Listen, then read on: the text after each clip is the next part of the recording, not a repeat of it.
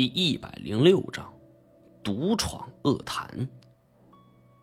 我叹了口气儿，唉，其中的真假我也没有判定过，这只是理论上的。金锁看了太前一眼，意思已经很明显了。别说是理论上的，即便这是真实案例，这独入恶潭也不是普通人能办到的。我们这三个人里边，只有太前可以做到。太前当然也明白，他十分沉着。我去，我也没什么意义。除了他，没人有这种胆魄，包括我在内。这个理论万一不成功的话，太监可以迅速折回来，而我们只有送死的份儿。看着太监披着黄色帐篷布，一步一步顺着我们记下去。对面离着一百多米，绳索根本不够长啊！这种登山绳长有三十多米，是三股绳子合力拧在一起的。你看，我们只要把它分开，三个绳索系在一起就可以了。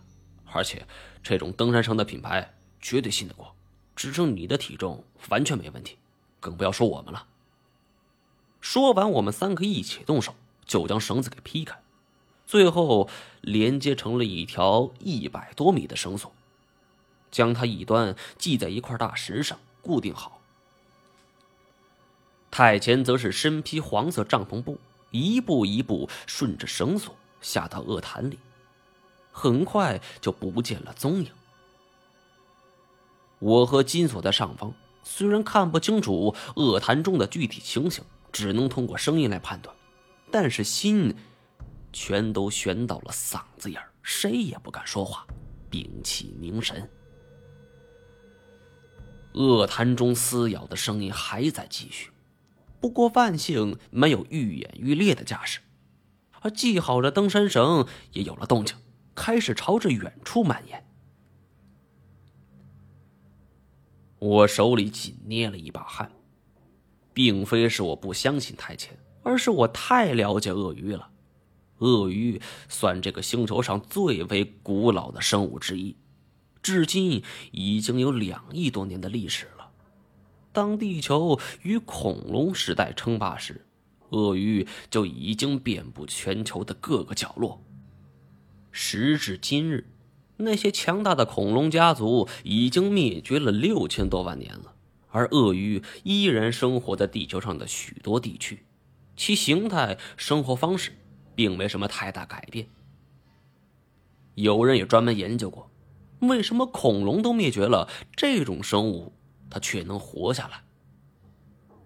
鳄鱼属于脊椎动物的爬虫纲，现存有二十五种左右，其中尼罗鳄、凯门鳄、扬子鳄都是其中翘楚。鳄鱼的全身都被一层厚厚的角质骨板所包围。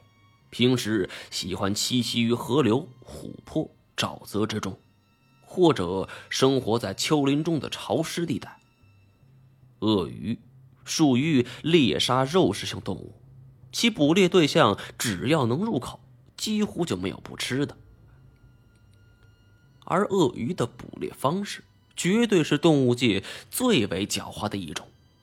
行动迟缓的鳄鱼，却能够经常捕捉到行动迅速的各种鱼类、鸟类、小型哺乳类，足以说明鳄鱼的生存之道别有他法。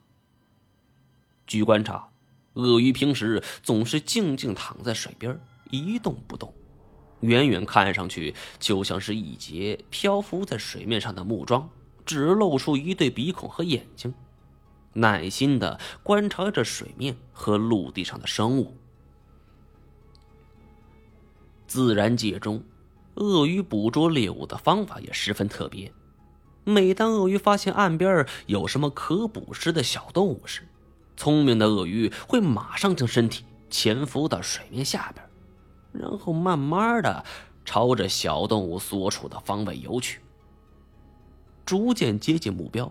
趁其不备时，突然从水中跃起，将小动物一口咬住，再用力将其拖向水中溺死。然后痛痛快快的饱餐一顿。有人认为，鳄鱼在捕捉猎物时还会用尾巴击打，但是鳄鱼采用此种方式捕猎的可能性是比较小的。鳄鱼的尾巴虽然粗壮有力，猛扫过去足以击杀目标，但是鳄鱼追击猎物速度较慢，如果受伤小动物爬起来后拼命逃窜，这到手的食物也就完全有可能跑掉了。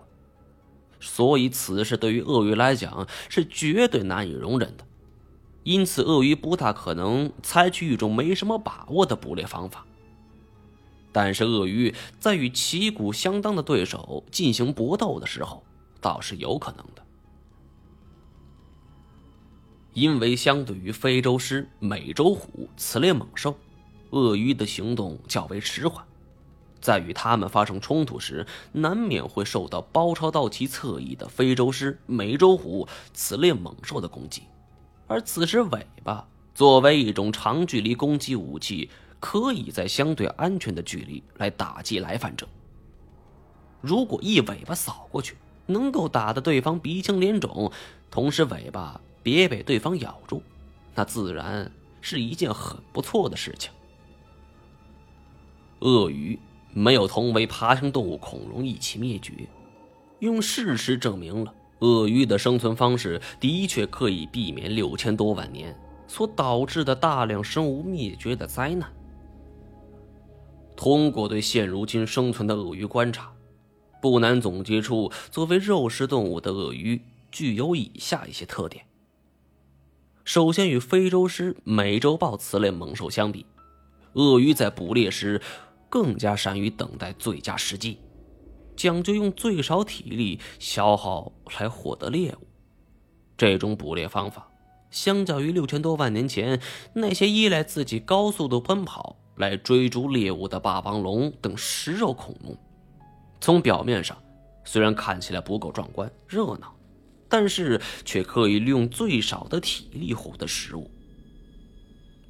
当自然界中由于种种原因造成食物极度缺乏时，捕猎时体力消耗少的特点就会有助于其度过漫长的艰难岁月。其次。鳄鱼在平时运动量很少，相较于食量与它同体重的食肉动物要小了许多，对于食物的吸收利用率极高，并且有很强的抗饥饿能力，这些有助于其度过食物缺乏的岁月。最后，鳄鱼之所以没有灭绝，是由于鳄鱼的很多捕猎对象本身。就没有在那场全球灾难中被灭绝掉。这其中包括很多鱼类、蛙类、水鸟类、龟类等等等等。虽然大灾难减少了鳄鱼可捕猎对象，但是大灾难本身也减少了鳄鱼种群的数量，使得幸存的鳄鱼能够得到必要的食物来源，因此鳄鱼才逃脱了整个种族被灭绝的命运。